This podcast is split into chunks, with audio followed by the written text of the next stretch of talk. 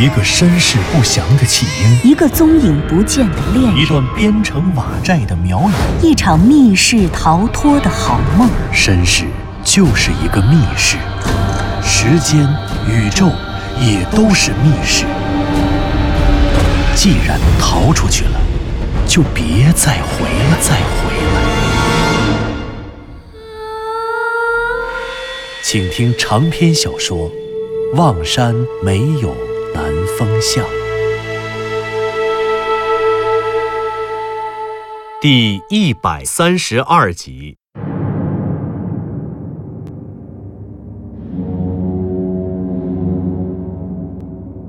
向南风湘西谷主藤原佐和子和小狗藤原结晶一起穿过了双生门，来到了另外一个陌生的平行时空当中。但是在这个崭新时代，这里真的是四百年前的大明天启年间吗？甚至会是大明天启六年八月初四那个雍家坟中所有墓碑上刻着的日子吗？这一切，没有人知道，没有人能够猜得到。当他们走进这座地下洞穴，走出洞穴外的妙瑶塔地宫，走出妙瑶塔和妙瑶禅庵，这个世界又是一副怎样的模样呢？向南风的心中充满着忐忑、急切与暗暗的喜悦。这一刻，虽然他深知归路遥那危险的处境，可是当他想到自己与路遥又将出现在同一个世界时，还是感觉到快乐与欣慰。然而，就在向南风的脚登上石室石砖的瞬间，整个石室内那些耀眼炫目的白光，只在一刹那，便被通红通红的火光所取代了。这是怎么回事啊？左和子一声惊呼，把向南风和湘西谷主也带着吓了一跳。地宫石室内的异常灯火与灯火的颜色变化，令石室内的三个人骤然紧张了起来，甚至。不要说人，就连跑上地宫一直在石室内转圈的小狗藤原结晶都被吓得发出了一声怪叫。藤原结晶“汪”的一声便停下脚步，他顺势紧贴着一面墙蹲了下来，两只眼睛紧紧地对着对面的一盏灯台。那灯台太高了，他当然看不到灯台上面灯托里的东西，他能看到的只有这白红交替的火焰。于是，藤原结晶紧张地盯着那团红色的火，一动不动。可恶，这这这怎么回事？湘西谷主咒骂着，自言自语地念叨着，走向了其中的一个灯台。左和子一个人紧张地站在石室的中央，而向南风也壮着胆子朝另外一个灯台那儿走了过去。没错，没错呀，还是那四个鎏金铜灯台。就是那四个底托上刻着“寻溪黑日山”的鎏金铜灯台。向南风凑近了其中一个灯台，然后蹲下身子。他努力保持着灯台的平衡，特别是灯托位置的平衡，以确保灯托上那团正在熊熊燃烧的火焰和化作火焰的燃料能够不被微小的晃动而破坏。向南风蹲着身子，将灯台轻轻地从地上举起来了一点儿。然后他借着石室内明亮的光线，趴在地上看了看灯台的底托。没错，就是之前我们见过的那个底托上刻着“寻溪黑日山”的那种。这些灯台都长得一样，看来还真是没有人挪动过。不过，向南风注意到，这些灯台与自己曾经在那个世界的妙瑶塔地宫中看到过的放在同样位置上的灯台一样，都是铜鎏金工艺的，而且。向南风还记得，之前他见过的那四个灯台，由于铜鎏金工艺，只鎏金鎏到了底托的外壁，并没有处理底托的内部，所以在遭遇守南山天空中的潭水反复浸泡数百年后，那四只灯台的底托内都挂满了厚厚的绿铜锈。而眼前的这个灯台则完全不同，它的工艺与此前的那四个工艺虽然一样，都是铜鎏金。而且鎏金的部位也不包含底托的内壁，可是这个灯台的底托内壁没有鎏金的地方，却并没有挂着一层或多或少的绿铜锈，而是泛着黄铜色本来的金色亮光。没有铜锈，没有铜锈有亮光，显然这说明这个地方从来没有被水泡过。没有水泡，却说明现在这里只有天坑，而没有水潭。对，对，这里只有天坑，而没有水潭。只有天坑，没有水潭。显然，这进一步说明了他们确实通过了双生门，而且确实来到了一个比他们原先所生活的时代久远得多的新的历史时空。哎，你们闻到了吗？这石室里好像有什么味道。就在向南风趴在地上检查那盏落地红鎏金烛台的时候，左和子一面注视着烛台中正安静燃烧的悠悠火光，一面面带紧张地问：“什么味道？”左和子的话马上引起了向南风的警觉，他生怕这地宫的石室内已经布满了鬼魅的陷阱。而就在刚刚，从他爬进这间石室之后，他就一直用眼睛注意着这些灯台，根本忽略了自己的嗅觉感知。而左和子这么一说，一下引起了向南风的注意。他立刻提鼻子一闻，哎，还真是有一股什么味道，闻起来让人有些晕头转向、昏昏欲睡的味道。怎么回事？这不会，不不不不不会有危险吧？正在向南风和左和子疑神疑鬼的时候，一直站在另外一盏灯台前观察那些红色火光的湘西谷主，正用自己那只自由的左手扇动着灯托里的红色火焰。自从在上一个世界从南山馆掉进树井摔伤了胳膊之后，他的右臂就被左和子用绷带绑住了。他因为右臂的肩关节脱臼，不得不挂着绷带恢复三个星期。而此时，湘西谷主正抬着那条没有被束缚的胳膊，好像正用左手把灯托中的火光往自己的面前扇。哎，师兄，你干什么呢？别怕，大家都不用害怕。空气里的那股味道啊，没有毒，那是松香。松香？松油吗？对，就是松油。这是松树树干上粘稠的分泌物。咱们闻见的这股奇怪的燃烧味道，就是松香燃烧的味道。原来是松香。哎，可是南风哥，刚刚你推开门的时候，这四盏铜鎏金灯台里的松香是怎么燃烧起来的？难道刚才这间石室中有人吗？不对呀，不对不对！忽然，左和子好像想起了什么异常恐怖的东西，他不断的退后，不断退后，一直。到自己撞在了冰冷的石墙上，才迫不得已地停了下来。他紧紧地贴着墙，用惊恐的声音，用嘶哑的嗓音低声地说：“不，这石室里没有人。你们还记得吗？刚刚这四盏灯是被同时点亮的，那不是人，不是人，是鬼，是鬼，是鬼，是鬼！”左和子惊恐地向后退。他嘶哑的声音响彻石室，并在石室的墙壁上被挡回，形成了令人毛骨悚然的回音。左和子的声音令向南风不寒而栗。他心想：是啊，是啊，我才是第一个推开石室，看到石室里情形的人。这石室内的四盏灯，分明是被人在同一时间内点燃的，而且这些灯亮起来的瞬间，石室内确实没有人。究竟是谁点燃了这些灯？他又是怎么在瞬间把四盏灯同时点亮？然后就在灯亮的前夕，那些白光腾起的刹那间消失得无影无踪的？他去哪儿了？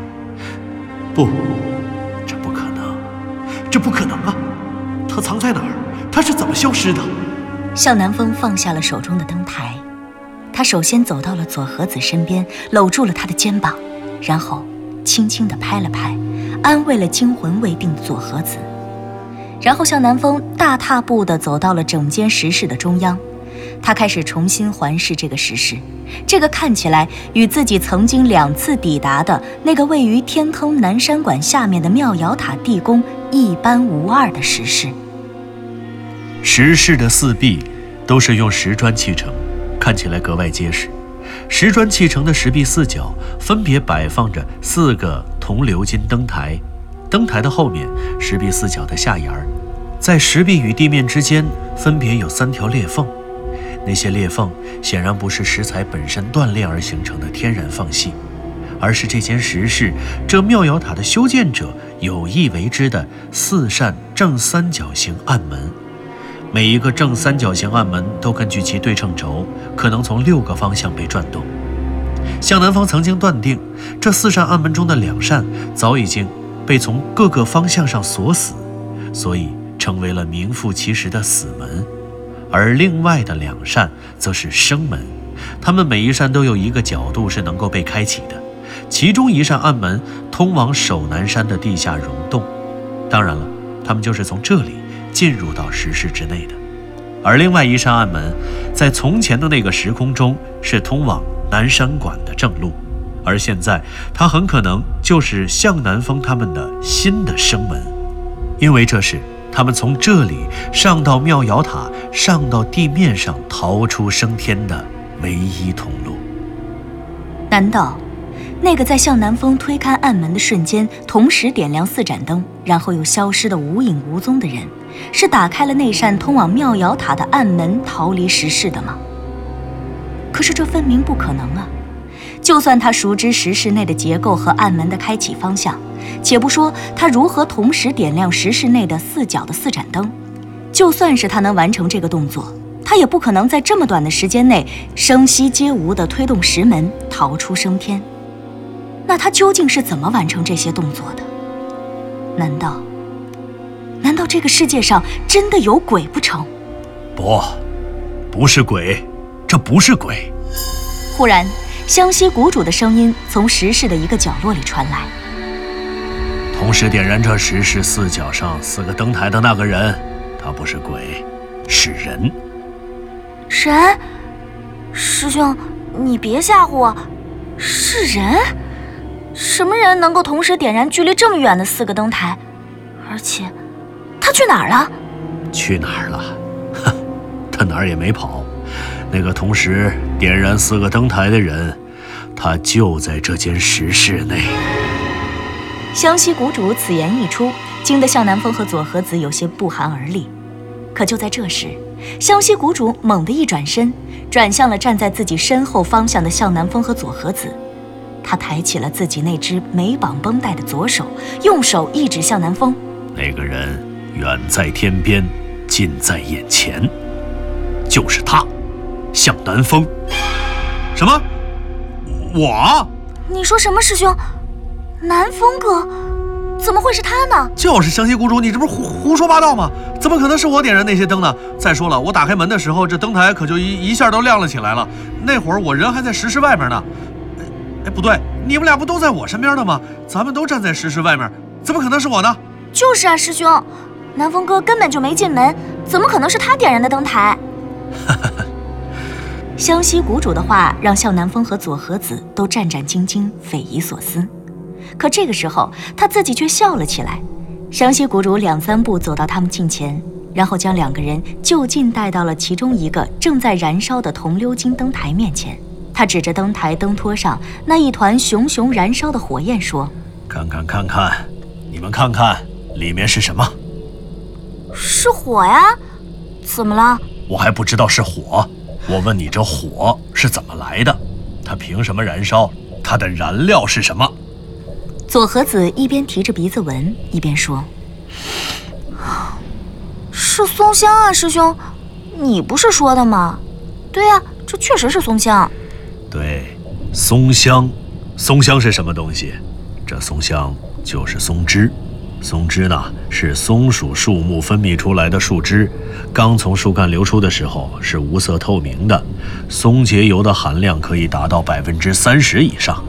当它与空气接触之后，松节油逐渐挥发，再加上外界水分的侵入，因而使其中的部分树脂酸呈结晶状态析出。松脂逐渐变成了蜂蜜状的半流体，这就是松脂。松香就是用这种松脂加工后的产物，也就是现在这灯托里正在燃烧的东西。是呀，松脂可以做乳胶漆和胶合剂一类的材料，还可以和茯苓和蜂蜜调制做药膳，能延年益寿，有药用功效。松脂埋在土里，时间长了还可能形成琥珀或者是蜜蜡。不对呀。可这跟谁点燃了它有什么关系啊？关系当然有关系。松脂的主要成分是什么？你知道吗？是树脂酸和铁烃，还有少量的杂质和水分。也就是说，除了少量的微量元素之外，构成它的主要元素是碳和氢。左和子，我问你，你学医的化学肯定也不能差，你告诉我，碳和氢的焰色反应是什么颜色的？这个。你不能这么看，师兄。虽然都是碳和氢，可这是有机物呀。就像蜡烛在空气中燃烧，火焰是黄色的；乙醇就是淡蓝色的。单独的木炭的话，那火焰应该是黄色到红色的。具体的颜色，这主要还得取决于空气中的含氧量，氧气是不是充足。嘿嘿嘿，等等等等，佐和子啊，我化学没你好，估计南方也一样。你说的深了，我们都听不懂啊。呃，我现在就问你一个问题吧：这松香燃烧应该冒什么颜色的火？这你还用问吗？松香燃烧冒什么颜色的火？你看就是了。这不是就是燃烧的松香吗？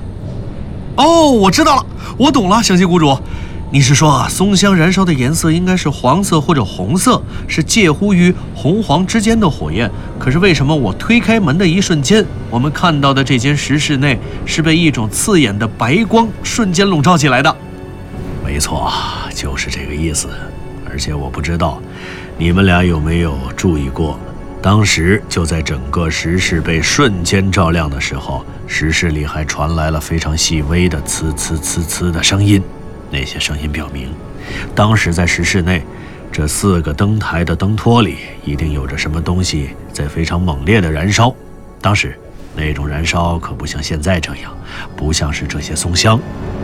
啊，我知道了，师兄，你说的那种东西是白磷。对，就是白磷。这间妙瑶塔地宫石室的建造者在离开之前，放置了这四个铜鎏金灯台。在灯台的灯托上，他们除了放下了大量的松香，还在松香表面放了白磷，用白磷覆盖住了松香。南风，你刚才推开旋转门的一瞬间，屋里那面墙上的那个小窗，你还记得吗？你在那个世界两次从南山馆进入妙瑶塔地宫。都走的是那扇小窗户，当时我们根本不知道为什么妙瑶塔地宫的建设者要留这样的一个小窗，它不可能是留给人通行用的。其实，这就是那扇小窗的设计意图。一旦有人推动这间石室两扇活门中的任何一扇，外面的空气一定就会和小窗里的空气形成强烈的对流，这个对流将改变石室内部的原有空气的构成。我猜想，这石室内的含氧量最初可能非常的低。如果没有外界空气进入，这些放在灯托里松香表面的白磷就无法自行燃烧。而一旦有空气进入，白磷的燃点很低，暴露在空气中就会自行燃烧。但是，白磷虽然能够在空气里自燃，可是它燃烧的速度太快，燃烧的过于猛烈。这就是为什么推门的瞬间，石室被点亮。会发出呲呲的声响，这是白磷燃烧所特有的声音。猛烈燃烧的白磷会在很短时间内消耗殆尽，可是，在它消耗殆尽之前，却能够引燃放在下面的松香。白磷燃烧之后，松香则会一直继续燃烧下去，而松香的颜色就是红黄色，白磷燃烧是白色。这就是为什么。开始进入石室时，石室内是白色的，可没一会儿又变成了红黄色。明白了，师兄，你说的一点都没错。如果照这样说的话，这种设计不仅仅是妙瑶塔地宫、妙瑶禅庵的建造者为了恫吓闯入者而布置的心理挑战，好让闯入的人误以为是鬼神作祟，同时还有一种实际的功效。什么实际的功效？嗯，有没有这样一种可能？妙瑶塔地宫的设计者认为，进入这间石室的人一定是从妙瑶塔进入的。而如果这个闯入者进入这间石室，就像你说的，石室内当时的含氧量非常低，低到不足以让白磷燃烧。而随着他推开暗门进入石室，白磷和松香开始剧烈的燃烧，燃烧将大量消耗他带入石室内部的氧气。同时造成闯入者极大的心理压力，瞬间增强他的新陈代谢速度，提高他自身机体的耗氧量。可是，如果他推开的是从妙瑶塔到妙瑶塔地宫之间的那扇门，这个通道内自身的含氧量也并不高。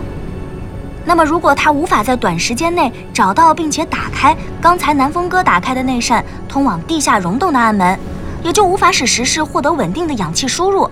那样的话，他就会被憋死在这个石室里。没错，佐和子说的格外有理。设计者一定认为他们最大的敌人。真正闯入这间石室内的人，肯定来自他们内部，来自他们苗国的内部，所以他把防御的重点都放在了从妙瑶塔通向地宫的路上。他们或许根本就没有想过，还会有人从双生门的那边走过来，来到这里，要看看这个世界究竟有着怎样不可告人的秘密。